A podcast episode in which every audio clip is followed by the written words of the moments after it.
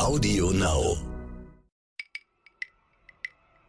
Also eigentlich in fast jeder Industrie äh, sieht man als KI-Experte viele Anwendungen, um diese Industrie effizienter zu gestalten, kostengünstiger, automatisierter. Mittlerweile ist natürlich auch viel Hype dabei, wenn, wenn äh, Leute Geld verdienen wollen und äh, sagen, oh, wenn wir einfach so ein KI-Label draufpacken, dann können wir mehr Geld verdienen.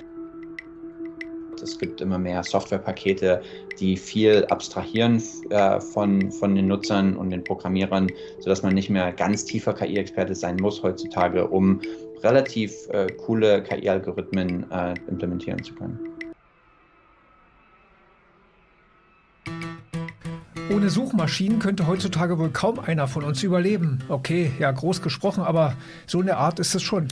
Und eine Suchmaschine ist ja besonders mächtig, so mächtig, dass Googlen schon ein normales Wort im Duden geworden ist. Ja, und wenn der Gast unserer heutigen Folge mit seinem Startup erfolgreich ist, könnte es sein, dass wir uns bald an ein neues Wort gewöhnen müssen. Und damit willkommen bei SoTech Deutschland. Ich bin Andreas Laukat. Mein Name ist Frauke Holzmeier und äh, das Wort könnte dann Yuen oder so ähnlich heißen. Und ähm, gemeint ist die Suchmaschine you.com und dahinter steckt Richard Socher, der Google das Fürchten lernen möchte. Hi, Richard, schön, dass du da bist. Hallo, ich freue mich, mit euch zu reden. Ähm, wir, kurze Vorstellung, wie das bei uns Tradition ist. Du bist wohl, kann man sagen, der bekannteste deutschsprachige Wissenschaftler, Experte, Unternehmer, der im Bereich künstliche Intelligenz, neuronale Netze und Deep Learning unterwegs ist. Vielleicht ist das sogar noch äh, zu wenig gesagt, dann höre ich auch auf mit dem Schleim. Du bist einer äh, der führenden KI-Forscher weltweit, warst Chefwissenschaftler bei Salesforce, bist da, glaube ich, auch noch als Berater unterwegs und jetzt hast du eben dein eigenes Startup-Unternehmen mit you.com und lebst im Silicon Valley. Ja, ähm, meine erste Intention war, als ich das mitbekommen habe, ich bin auch First User sozusagen der Beta-Variante. Äh, viel Vorschusslorbeeren. Du warst einer der bekanntesten KI-Forscher äh, Deutschlands und so weiter. Ähm, und dann machst du sowas Schnödes wie eine Suchmaschine.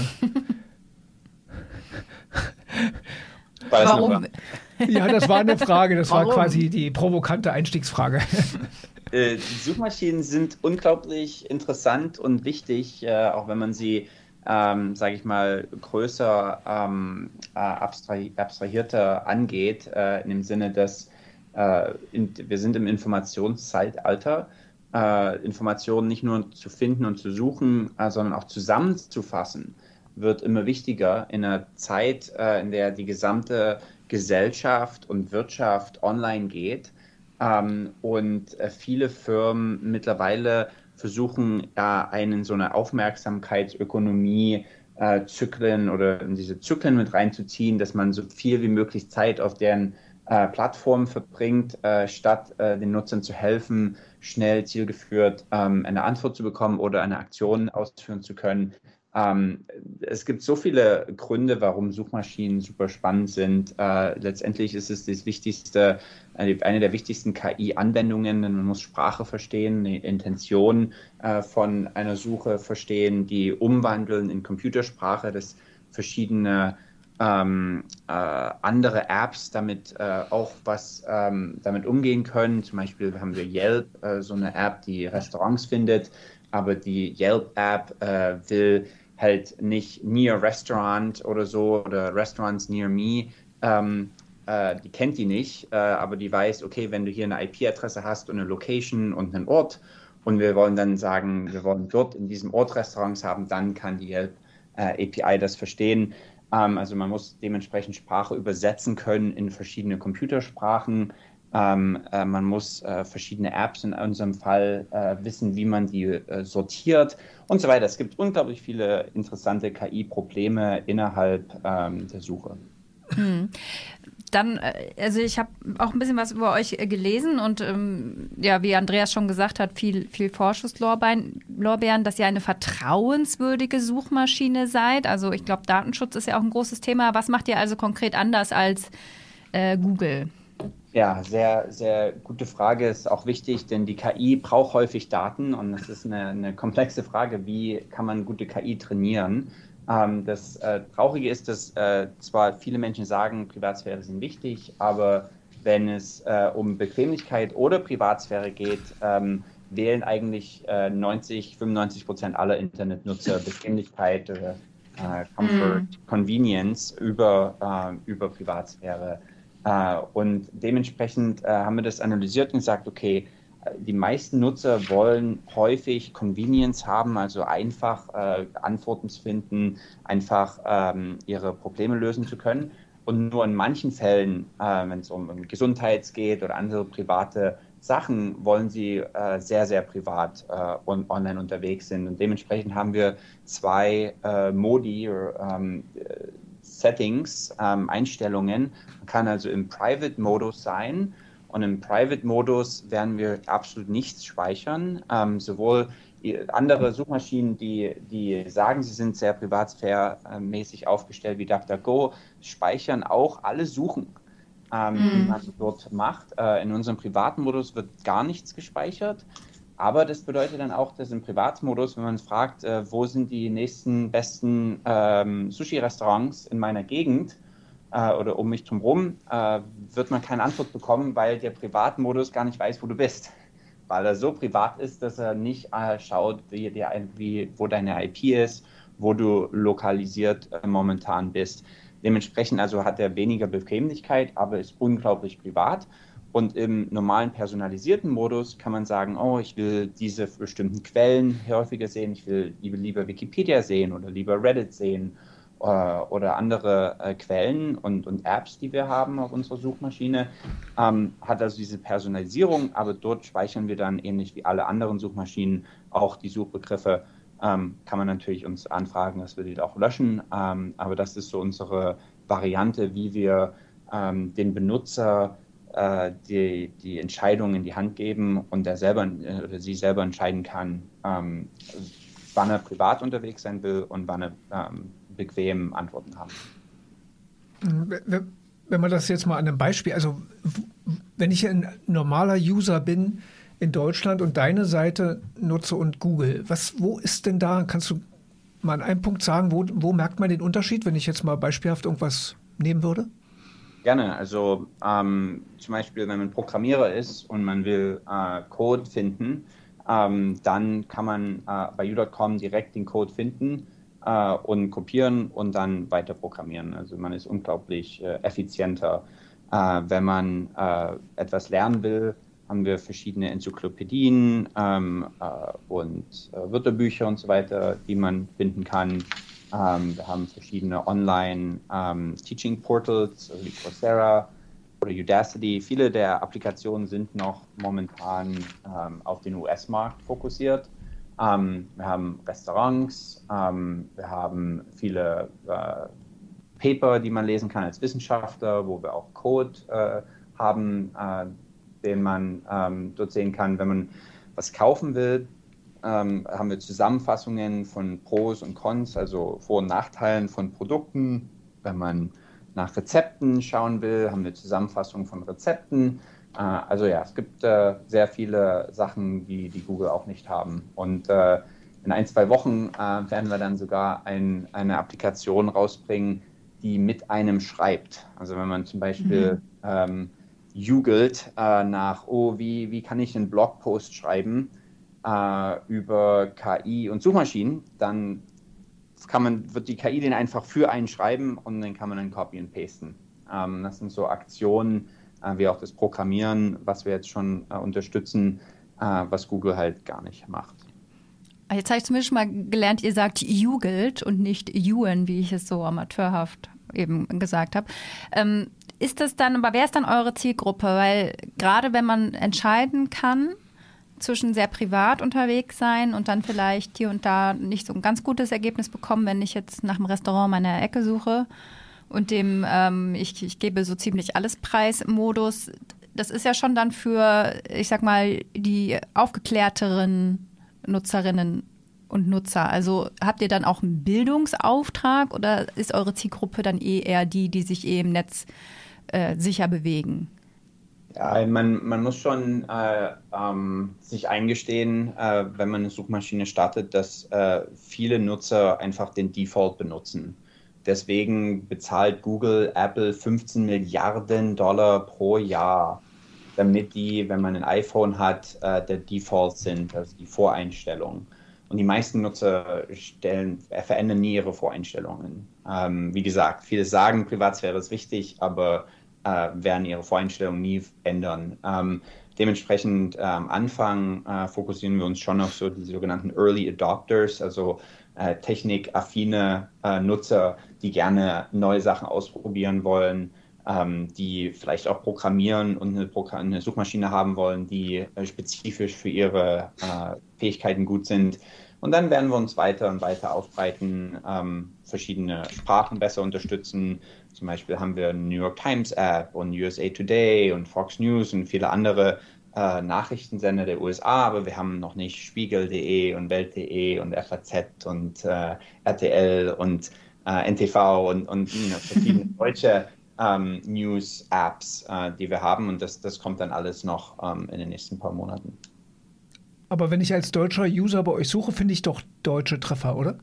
Es geht schon relativ gut ja. auf Deutsch auch, aber wir können noch viel, viel besser sein. Also für unsere US-Nutzer haben wir noch mehr äh, coole Fähigkeiten, okay. ähm, die ich euch am liebsten zeigen wollte, weil es ist manchmal schwierig, das zu beschreiben. Mhm. Aber, ähm, ihr, es ist alles nur hier ein äh, Speech-Podcast, ne? Mhm. Naja, hey, ja, wir können das ja auf der Webseite mal darstellen oder so. Mal gucken. Aber ganz kurz vielleicht noch, ähm, kannst du irgendwas sagen, erfolgsmäßig Zahlen? Gibt es da welche? Veröffentlichst du was? Nein, machen wir noch nicht. Noch nicht. Okay. Ich habe mal, da wir jetzt ja den äh, besten KI-Erklärer hier haben, sozusagen, ähm, vielleicht zwei Fragen. Erstmal die erste, die wir, glaube ich, so noch nie gestellt haben. Richard, was ist denn ganz einfach gesagt für dich das Tolle oder Faszinierende an künstlicher Intelligenz, so ganz grundsätzlich? Warum, warum sollen wir das alle toll finden? ähm, ich persönlich äh, finde es toll, weil es das gesamte Spektrum abfasst von hochphilosophisch äh, und uns einen Spiegel als Menschheit äh, vorgeben, was macht uns eigentlich aus. Das ist vor allem unsere Intelligenz. Ähm, und wie definieren wir Intelligenz und wie können wir Intelligenz replizieren? Geht das überhaupt? Äh, muss man in einem Körper sein, um intelligent zu sein, oder kann man komplett digital sein? So, das ist das eine, die eine Seite ähm, von der KI. Und auf der anderen Seite hat es ganz konkrete ähm, äh, Produkte wie Suchmaschinen, aber auch äh, in der Medizin, in der Radiologie, in der Agrarwirtschaft, ähm, in der Werbung, äh, in äh, Zusammenfassen von Nachrichten. Also eigentlich in fast jeder Industrie äh, sieht man als KI-Experte viele Anwendungen, um diese Industrie effizienter zu gestalten, kostengünstiger, automatisierter äh, und dementsprechend ähm, ja, insgesamt effizienter, sowohl für die gesamte Volkswirtschaft als auch für jede einzelne Industrie und, und für viele Unternehmen, die relativ digitalisiert sind und Daten haben und Prozesse haben, äh, die relativ repetitiv sind. Und, und dieses, weil das das gesamte Spektrum ist, äh, ist es so, so spannend äh, und auch wichtig für, für Kinder und Jugendliche, das zu lernen in der Schule, ähm, Erwachsene und, und Mittelstandsunternehmen auch, das zu verstehen, wie das ihre Industrie verändern wird. Äh, jetzt hört man ja raus, dass du sehr viel und lange im englischsprachigen Raum unterwegs warst. Vielleicht können wir auch da noch mal kurz drüber diskutieren, weil dieser Unterschied zwischen dem deutschen Begriff künstliche Intelligenz und im englischen Artificial Intelligence. Artificial. Artificial. Scheiße, das muss Bei uns ist noch früh am Morgen, bei dir ist spät in der Nacht. Artificial Intelligence. Ähm, da streiten sich ja schon die Geister. Ne? Bei uns wird häufig gesagt, ja, da ist KI drin, KI drin und alle denken immer, ja toll, äh, was macht die? Ist doch nur ein Algorithmus. Äh, wie findest du die Diskussion? Ist die korrekt, dass man sie führt oder ist das egal? Ähm, was sagst du? Ich habe am Anfang äh, vor vielen Jahren äh, auch angefangen mit statistischem Lernen ähm, und äh, ja, Statistical Learning, dann Machine Learning, also maschinelles Lernen. Äh, und irgendwann habe ich dann auch äh, aufgegeben und gesagt, okay, das nennen wir einfach jetzt äh, Artificial Intelligence, äh, Künstliche Intelligenz. Ähm, und ähm, es ist halt ein Überbegriff, äh, der sehr viele verschiedene Teile zusammenfasst. logisches Lernen, statistisches Lernen, visuelles Sprachverstehen und so weiter.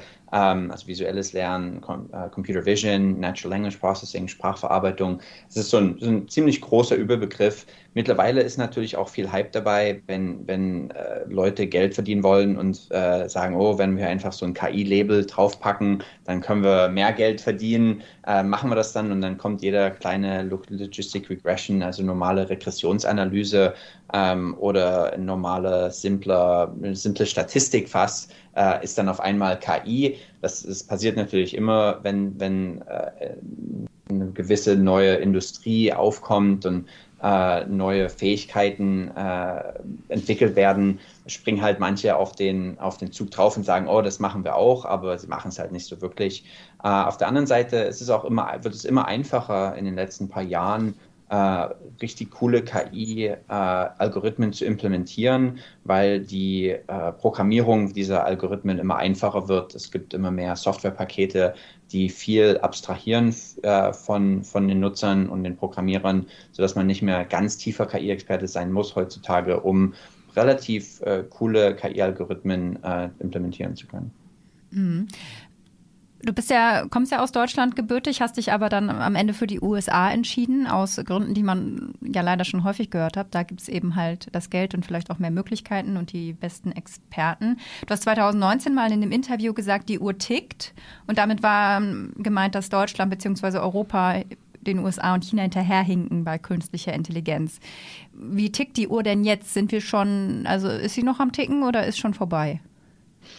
Ja, sie tickt schon noch so ein bisschen. Ähm, und äh, ich meine, so richtig vorbei ist es nie, aber eine, eine sage ich mal, allgemeine ähm, äh, Sorge habe ich schon, dass ähm, gerade viele äh, deutsche Mittelstandsunternehmen ähm, äh, noch auf relativ äh, der, der ersten industriellen Revolution, sage ich mal, basieren. Äh, es gibt in Deutschland unglaublich viele coole Rohre und äh, Applikationen in der Chemie und irgendwie so, so sage ich mal, mechanische Sachen, aber auch Chemie-Applikationen, äh, die aber wahrscheinlich mehr und mehr von China und anderen Ländern kopiert werden. Und wenn das einmal dann voll passiert, äh, dann wird es schwierig, äh, dass Deutschland in der nächsten industriellen Revolution basierend auf der KI wieder weit voran ist. Äh, und, und das, äh, da mache ich mir schon ein bisschen Sorgen, dass das am Ende ähm, die, häufig die Mittelständler äh, nicht so aufgestellt sind, dass niemand ihre Produkte kopieren kann. Ähm, und weil das dann der Fall ist, muss man halt weiter innovativ sein. Und die momentanen Innovationen basieren halt sehr, sehr häufig auf der KI. Ähm, und da glaube ich schon, dass Deutschland mehr machen kann passiert natürlich jetzt auch schon mehr. Es gibt mehr Professuren, ähm, aber auch die Professuren sind häufig nicht so gut ausgestattet äh, wie die Top-Professuren in den USA. Ähm, es gibt jetzt mehr kleine Startups auch äh, und auch mehr äh, Risikokapitalgeber, die sich auf den europäischen Markt konzentrieren. Ich habe jetzt auch in VC-Fonds angefangen, um auch deutsche und international äh, KI-Firmen zu unterstützen und in die zu investieren. Ähm, und habe jetzt auch so in ein, zwei deutsche äh, Firmen schon investiert in unserem Fonds. Haben jetzt vor ein paar Monaten angefangen. Ähm, also da, da kann noch mehr, viel mehr passieren, meiner Meinung nach. Ja, da hätte ich jetzt doch mal noch eine Nachfrage. Das ist richtig, das hören wir ja auch öfter, ne, dass äh, gerade die kleineren Unternehmen und Mittelständler da noch hinterhergehen. Aber würdest du mir erzählen, dass das in den USA wirklich anders ist. Klar, die Großen spielen da groß mit, Amazon, Microsoft, Google, Du und ein paar andere. Aber es steht, ist die Mehrzahl der Unternehmen in den USA schon genauso weit, das nachzuvollziehen und zu nutzen? Also sind die Mittelständler in den USA in Anführungsstrichen besser als die deutschen Mittelständler darin, KI zu implementieren? Nein, aber ähm, SMBs, also Small and Medium-Sized Businesses, Mittelständler, sind äh, nicht so ein großer äh, Anteil an der insgesamten Wirtschaft äh, in den USA wie in Deutschland. Das heißt, äh, der Mittelstand, ich glaube, weltweit hat größere Probleme, KI zu implementieren, aber weil ein großer Teil der US-Wirtschaft äh, von diesen ganz großen Firmen abhängt, ist es äh, weniger problematisch für die. Mhm. Dann die Forschung passiert hier halt auch. Das heißt, äh, die Firmen sind näher an der Forschung dran. Uh, Universitäten arbeiten viel mit den lokalen Firmen, manchmal auch nur relativ kleinen Firmen. Jedes, jede große Firma war mal eine kleine Firma äh, vor vielen Jahren. Ähm, Google hatte auch mal klein angefangen mit zwei Doktoranden, ähm, aber die, die sind dann halt auch an den Unis und das heißt, die Unis müssen auch äh, da viel mehr mitmachen. Aber als kleines Unternehmen ist es schwieriger, ähm, äh, wenn man irgendwelche kleinen ähm, äh, DC-Motoren oder so oder Rohre verkauft, braucht man auch nicht immer unbedingt KI ähm, mhm. in, der, äh, in, in der eigenen Entwicklung.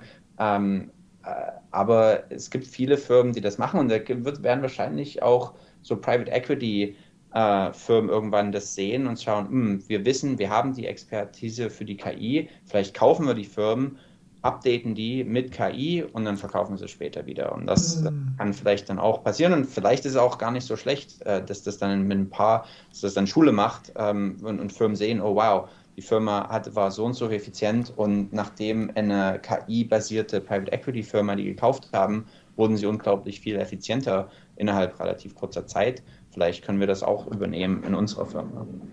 Und in was für Firmen hast du hier in Deutschland investiert? Also was ist so, wo ist der Punkt, wo du sagst, daran glaube ich, da stecke ich jetzt Geld rein? Ähm, eine Firma ist Omnius, ähm, die äh, automatisieren ähm, äh, für Versicherungen, wo man irgendwie was einscannt äh, und danach basierend auf dem Scan, das tippt dann einer ab und dann macht er irgendwas. Das wird halt automatisiert alles mit OCR-Software und dann automatisch eingebracht in, in digitale Prozesse.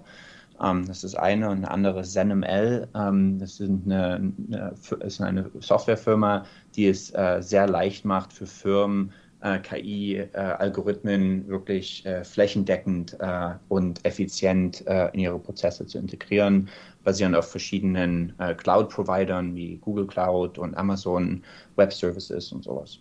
Mhm. Datenschutz ist ja immer ein großes Thema, äh, gerade bei KI, weil wir brauchen Daten, um KI zu trainieren und so weiter. Das weißt du ja besser. Äh, jetzt streiten sich natürlich hier und es gibt natürlich hier ganz viele, die rumschimpfen und sagen, äh, Europa ist da echt äh, schlecht und zu viel Datenschutz und so weiter. Aber es gibt ja auch andere, auch aus den USA Stimmen, die sagen, nee, das ist nicht das Problem. Der Datenschutz in Europa ist schon okay. Man muss nur wissen, damit umzugehen und äh, es wäre schon vieles möglich. Was sagst du? Ich bin auch ein Fan von Privatsphäre. Ähm, es ist äh, echt erschreckend, äh, wie viel ähm, Google weiß. Und das, das, Google ist ja nicht nur, wenn man auf google.com oder google.de geht, dass man äh, dort äh, äh, ja, ähm, sehr stark analysiert wird und die Privatsphäre ähm, äh, untergraben wird, sondern auch an vielen anderen Seiten sind Google Pixels mit drauf äh, und auch so auf sehr privaten Seiten, Medizinseiten und so weiter, wo ich mir schon Sorgen mache. Und äh, dementsprechend ähm, haben wir halt diese zwei ähm, äh, Modu, Modi ähm, äh, auf U.com, also den Private-Modus und den Personalized-Modus, weil letztendlich will ich schon auch personalisierte Resultate haben häufig äh, nimmt die KI auch so ein bisschen Agency, also äh, Selbstbestimmtheit, äh, Selbstbestimmung weg, indem sie sagt, ich weiß, was äh, du am liebsten klicken willst. Und manchmal ähm, tut man dann auf irgendwelchen Schnulli-Gossip äh, äh, klicken, ähm, wo man eigentlich sagt, ah, das ist eigentlich irrelevant, aber okay, jetzt will ich doch wissen, was irgendeine Prinzessin oder was, äh, wer was macht. Ähm, aber wenn man einmal das einstellen könnte und sagt, nee, ich will nur ordentliche Nachrichten haben, die wirklich wichtig sind für die Welt, stelle es so in meine Einstellung und dann sehe ich nicht mehr diesen anderen Schnulli, der mich dann nur ablenkt und mir die Zeit raubt. Ähm, so darf, das finde ich halt auch sehr wichtig, äh, dass man also den Nutzern Kontrolle gibt über die KI und dann you know, der, jetzt den Nutzer also die in die richtige Bahn lenken kann. Das ist der eine Teil. Ähm, und äh, der andere ist halt, dass, dass ja Privatsphäre wichtig ist und manch, an manchen Stellen äh, werden wir halt wahrscheinlich weniger gut ähm, Sachen ranken können, halt nicht personalisiert, weil man halt im privaten Modus ist. Und das mhm. ist meiner Meinung nach auch in Ordnung.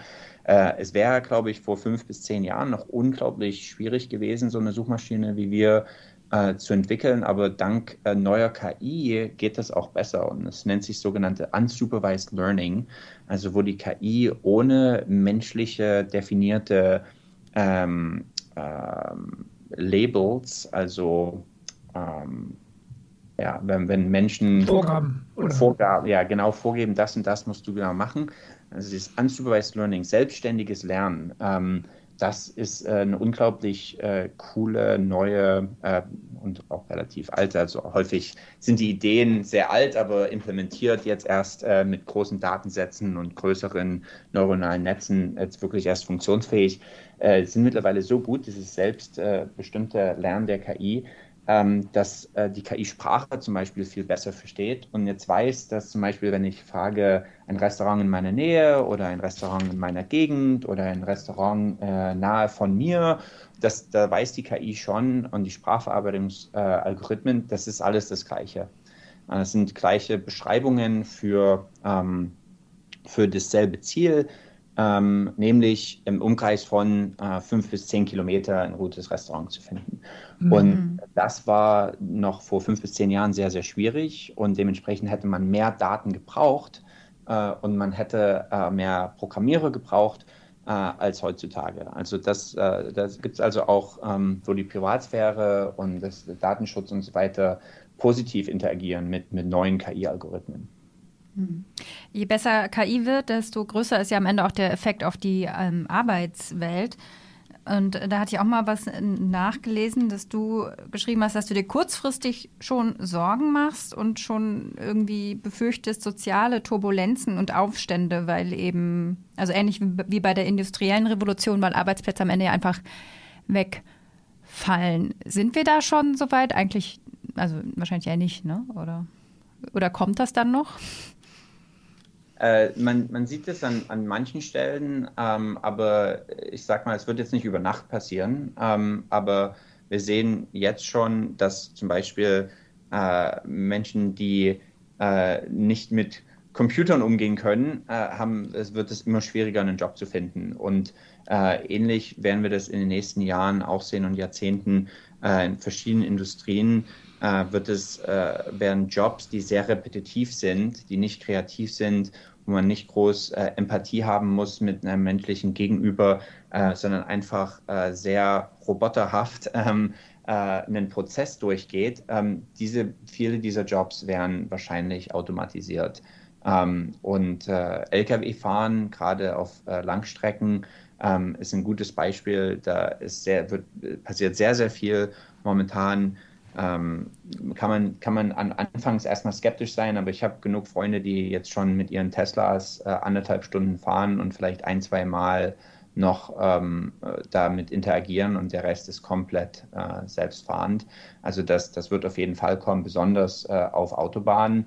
Ähm, vielleicht in der Stadt nicht, aber die großen Logistikzentren sind eh nur an Stadträndern. Das äh, geht wahrscheinlich schon. Das ist ein Beispiel. Ähm, äh, es wird viele andere Beispiele geben, sogar auch in manchen kreativen Bereichen. Also wir haben dieses äh, You-Write, was wir bald rauskommen, also wo ein Algorithmus also die Antworten einem aufschreibt. Ähm, das wird äh, viele Marketing-Jobs ähm, verändern, denn äh, so eine KI kann halt automatisch einen Blogpost schreiben. Sagt einfach, oh, schreib mir einen Blogpost über KI in der Agrarwirtschaft und dann zack, schreibt er dir innerhalb von zehn Sekunden ähm, 300 Wörter, kleinen Paragraph, Blogpost. Ähm, das wird natürlich auch Jobs verändern.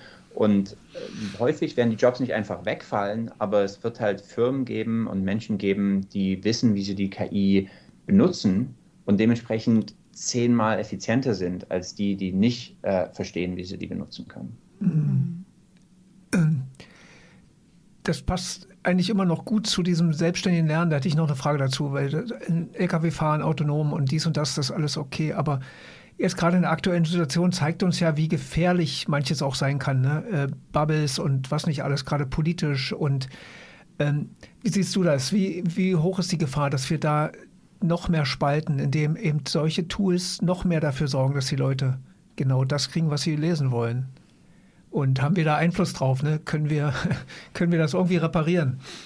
Da, darüber mache ich mir auch Sorgen. Äh, und äh, der große Teil, das große unterliegende Problem hier ist, dass die meisten großen Firmen ähm, halt aus ihren existierenden Benutzern noch mehr äh, Geld rausziehen wollen und dementsprechend äh, sie noch länger auf ihrer Plattform behalten wollen und dementsprechend die KI so trainieren, dass äh, äh die KI versucht, ähm, Engagement zu optimieren. Also, dass jemand noch auf was anderes klickt und noch ein weiteres Video anschaut. Und äh, wenn man das sich überlegt, man auf der Straße langläuft und auf der anderen Seite auf einmal brüllen sich zwei ein, äh, an und äh, schlagen sich, dann guckt man natürlich hin und weiß, oh, was passiert hier und so. Und so ist es digital auch. Äh, und das heißt, die Leute, die am lautesten schreien, da kriegt man mei am meisten drauf. Äh, und dann wird die KI das lernen und zeigt dir dann noch mehr von so einen äh, schreierischen ähm, äh, Videos oder Nachrichtenartikeln und so weiter. Und dementsprechend äh, muss man versuchen halt, und das machen wir mit, mit U.com auch, ähm, verschiedene und andere ähm, ähm Monetarisierungswege zu finden, die halt nicht nur auf Werbung basieren, äh, sondern auch auf, auf anderen äh, Varianten, anderen Ideen. Ähm, und äh, die KI nicht so trainieren, halt nur zu äh, die Engagement, die Aufmerksamkeitsökonomie, mhm. ähm, die mhm. Leute da reinzuziehen in diese Zyklen. Ähm, das ist das eine. Und auf der anderen Seite, ja, die Kontrolle ist, ist ein zweiseitige, zwei, ähm, ja, ähm, two-sided coin. Ähm, äh, denn äh, auf der einen Seite wollen wir den Menschen äh, und den Nutzern äh, mehr Kontrolle über die KI geben, aber was ist, wenn der Benutzer dann sagt, ja, ich will nur diese eine Seite sehen und will die andere Seite nicht mehr sehen? Das ist auch eine Möglichkeit, wie dann ähm, die, die Demokratie langsam untergraben wird und momentan mhm. auch äh, das passiert, äh, wenn, wenn halt Menschen in ihren Filterbubbles äh, dann nur noch das sehen, was sie sehen wollen und was halt nicht mehr ähm, nah an der Realität ist. Und ähm, das ist bei uns noch nicht der Fall. Ähm, wir haben noch nicht so viele User, wir haben nicht so eine feine Einstellungsmöglichkeit. Wir lassen Leute einstellen, ich will mehr Twitter oder Reddit sehen. Ähm, und die meisten, die äh, Nachrichten, die äh, Quellen, die wir momentan zur Verfügung stellen, sind alle relativ zentrisch, zentrisch links, zentrisch rechts äh, im, in, in US-Politik. also nicht diese fringe, äh, extremen Nachrichtenseiten ähm, auf, auf beiden Seiten.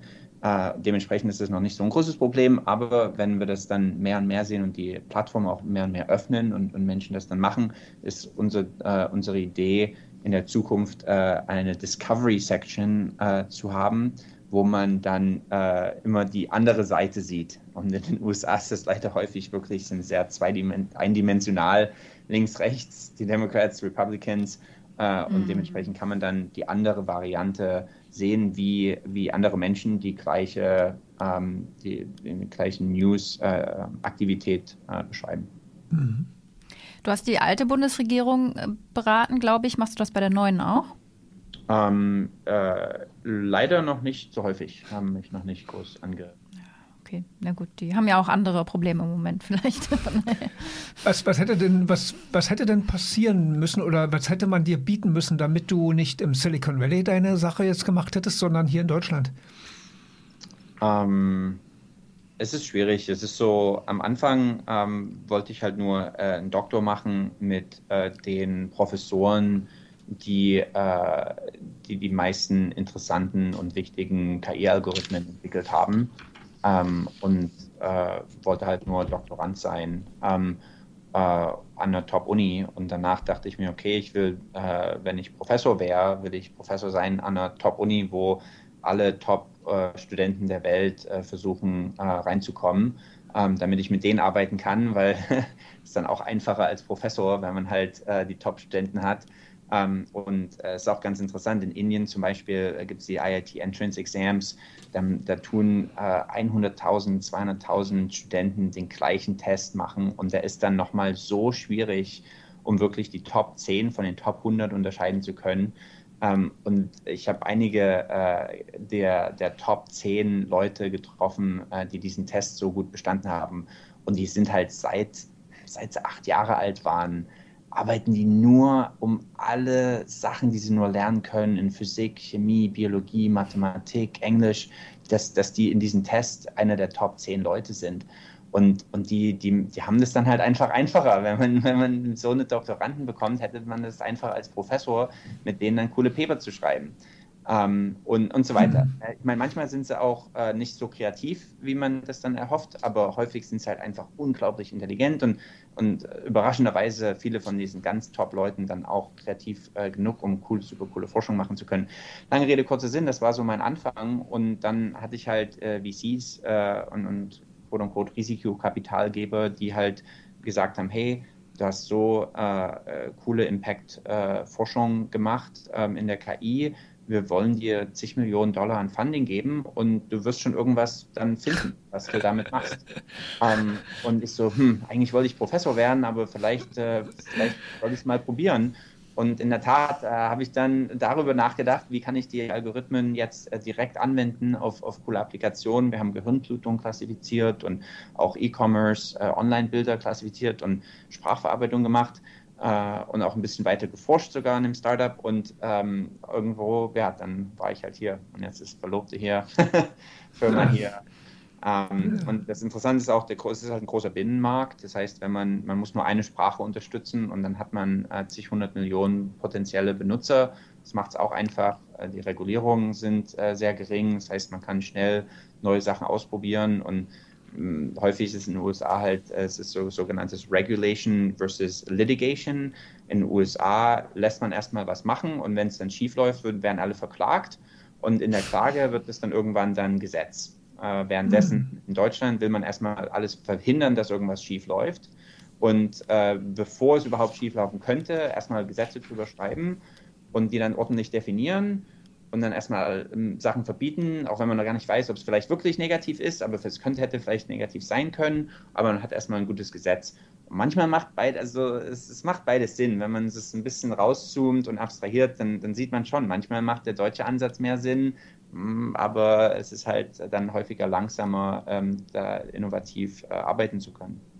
Ja, da können wir stundenlang drüber reden, aber bevor wir zur letzten Frage kommen, würde ich, äh, ich stelle immer gerne eine Frage, wenn es um KI geht ähm, Superintelligenz, die kennst du ja auch. Welche Frage würdest du, wenn es die eine gäbe, jetzt mal so, ne, die alles weiß und ganz viel rechnen und denken kann, was, welche Frage würdest du dieser Superintelligenz gerne stellen?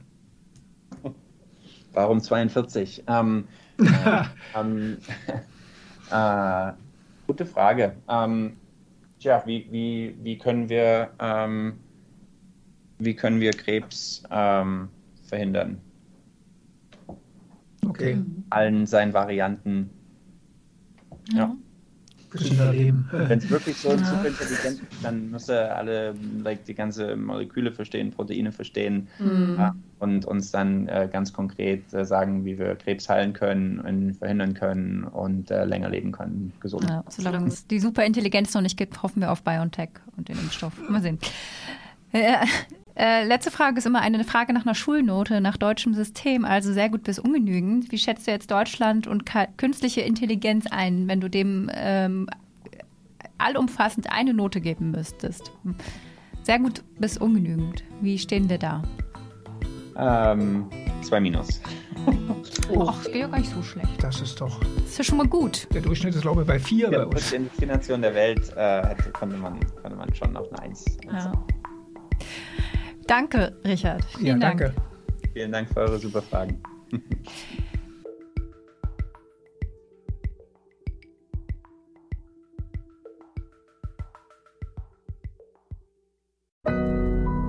Audio Now.